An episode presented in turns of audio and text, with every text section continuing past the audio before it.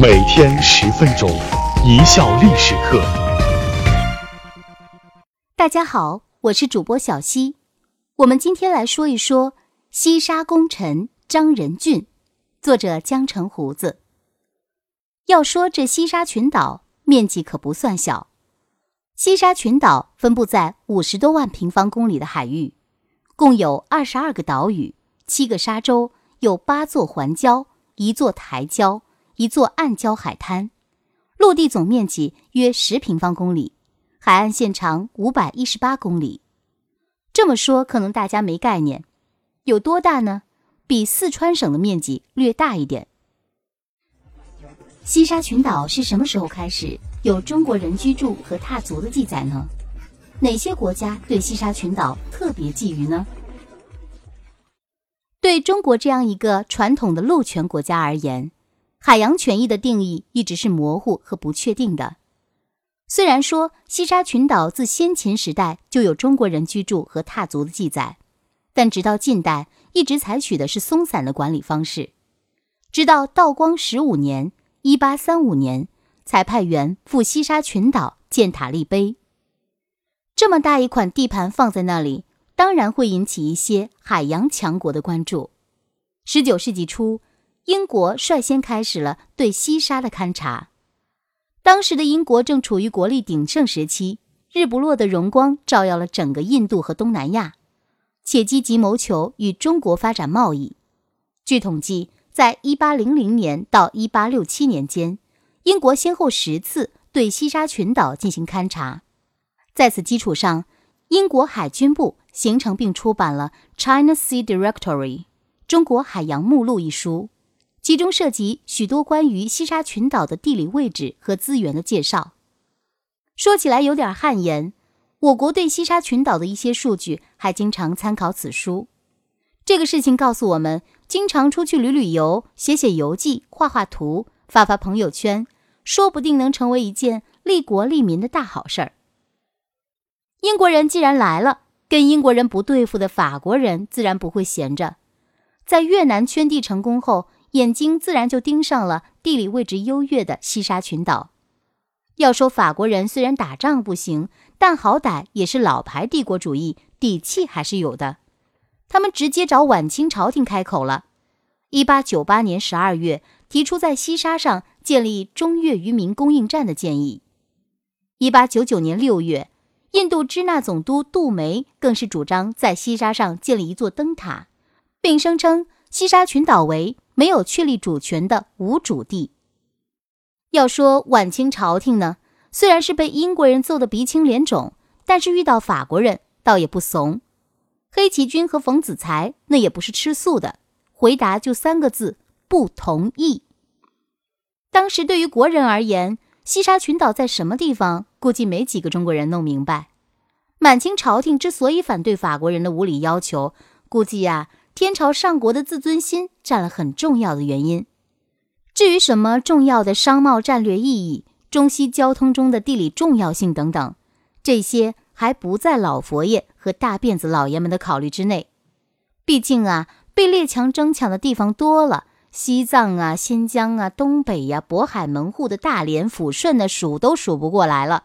狮子多了不咬，债多了不愁，管不了那么多。好虎架不住狼多，好女也怕汉蝉。法国人才消停，德国人又来了。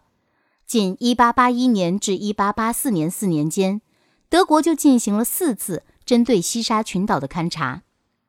小日本也趁乱图谋不轨。1907年，日本派兵舰一艘、商轮一艘，满载军火及日本居民，图谋占我东西沙岛。直接促使清政府开始关注西沙群岛的是日本对东沙群岛的占领。与西沙群岛有所区别的是，晚清时期东沙群岛已经得到了一定程度上的开发。当时的渔民来往广州、惠州的蜀岛之东沙地方捕鱼为业，已越数百年。捕鱼、捞海、采矿之小船不计其数，每年获利大船自数百斤至数千斤不等。由于靠近台湾且资源丰富，东沙的重要性逐渐引起了日本的注意。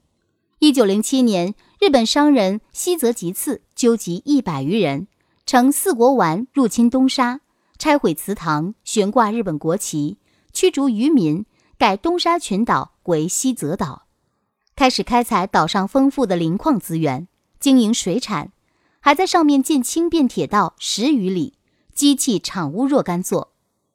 清政府得知后也挺郁闷。日本人每次都是在关键的时刻扮演着中国国运破坏者的角色。每次当这个国家有点起色的时候，日本人就来搅和一下，趁火打劫，搞熄火了，他们就跑了，纯粹就是个搅屎棍子。这个邻居比隔壁老王可坏多了，不是暗偷，是明抢。这不，甲午海战才打完，台湾已经被割走了，这会儿又把手伸到海洋了。叔可忍，婶儿也忍不了。于是清政府派两广总督张仁俊前往调查。为什么说张仁俊在西沙群岛中国主权的认定上功高至伟？为什么说张仁俊有个侄女儿比他还有名呢？要说这个张仁俊呢，那也是晚清少有的敢于据理抗争外国列强的清廷要员。张仁俊调查清楚后。与日本驻广州领事打起了嘴巴官司，无非就是摆事实、讲道理，一再重申东沙群岛是我国领土不可分割的一部分之类的。日本人哪里是什么好东西，就是不承认东沙和西沙是中国领土，还提了一个自以为高明的办法。什么办法？拿地图来，而且是两百年前的，符合现代地图测绘标准的地图。比中国人早接触西方科技的日本鬼子打的算盘是：中国人写字画画那没问题，看海画界显然不是强项啊。要说呢，这些日本鬼子想的也不差。清朝大辫子对这个事情确实不怎么上心，也不怎么上道。但是日本人可能不清楚，大清国曾经有个酷爱西方科技的皇帝，大家猜到了吧？对，是康熙。由于这位皇帝对西方科技和绘画有着特殊的偏好，让各路大员回去按照现代地图的测绘方法把大清国画了一遍，其中就有台湾镇总兵陈伦炯所绘的《海图文件录》。在这幅参照现代地图测绘法绘制的地图上，把东沙、西沙、中沙等岛屿标徽在册。日本一看无语了，自己挖坑自己跳吧。总还是要点脸面的吗？抵赖不了，无奈认栽走人，承认了东沙群岛是中国固有领土。正是在处理这一事件的过程中，张仁俊听说西沙群岛长期荒废，再不管估计会变成第二个东沙群岛了。于是派水师提督李准、副将吴敬荣等乘军舰前往查勘。此次勘察历时一月，对群岛进行深入调查。军舰每到一处，皆乐时命名，鸣炮升旗，重申中国主权。在这次巡视中，随船的测绘委员和海军测绘学堂学生绘制了西沙海岛总图和西沙各岛的分图，并命名西沙岛屿。本次诸岛命名皆以军舰、物产、同行诸人之籍贯命名。此次勘察确定，西沙群岛共有大小岛屿十五个。内分西七岛、东八岛，其后又派水师数次巡视西沙群岛，宣示主权。一九零八年，在西沙群岛建立灯塔，方便船只在海上航行。此举在当时国际社会引起了强烈反响，至此，各国航海书籍都开始称西沙群岛为中国海洋国土。在此基础上，张仁俊在一九零九年间。成立了筹办西沙岛事务处，在制定了详细的规划之后，筹办处开始对西沙进行开发。通过积极进行考察、设置行政机构、开发自然资源以及派兵巡视等方式，使得中国对这一地区的管辖常态化。这些措施的结果是明显的，它使得当时的主要国家都表示承认中国对西沙群岛享有主权。这在一定程度上缓解了列强对这一地区的掠夺。另外，这一系列活动也证明了中国对西沙具有无可争辩的主权，为今天维护我国南海权益具有重要意义。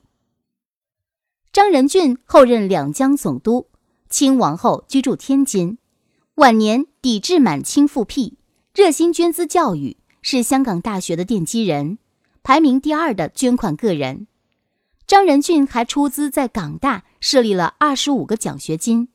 他有个侄女儿比他有名，叫张爱玲。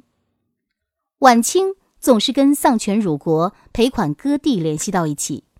公平地说，晚清政府倒也不是一无是处，在一系列不平等条约中，晚清政府也做了一些有意义的事情。当然，大部分工作鲜为人知。张仁俊运用国际法保护西沙群岛的权益，就是其中一例。感谢大家的收听，本节目由一笑而过工作室出品。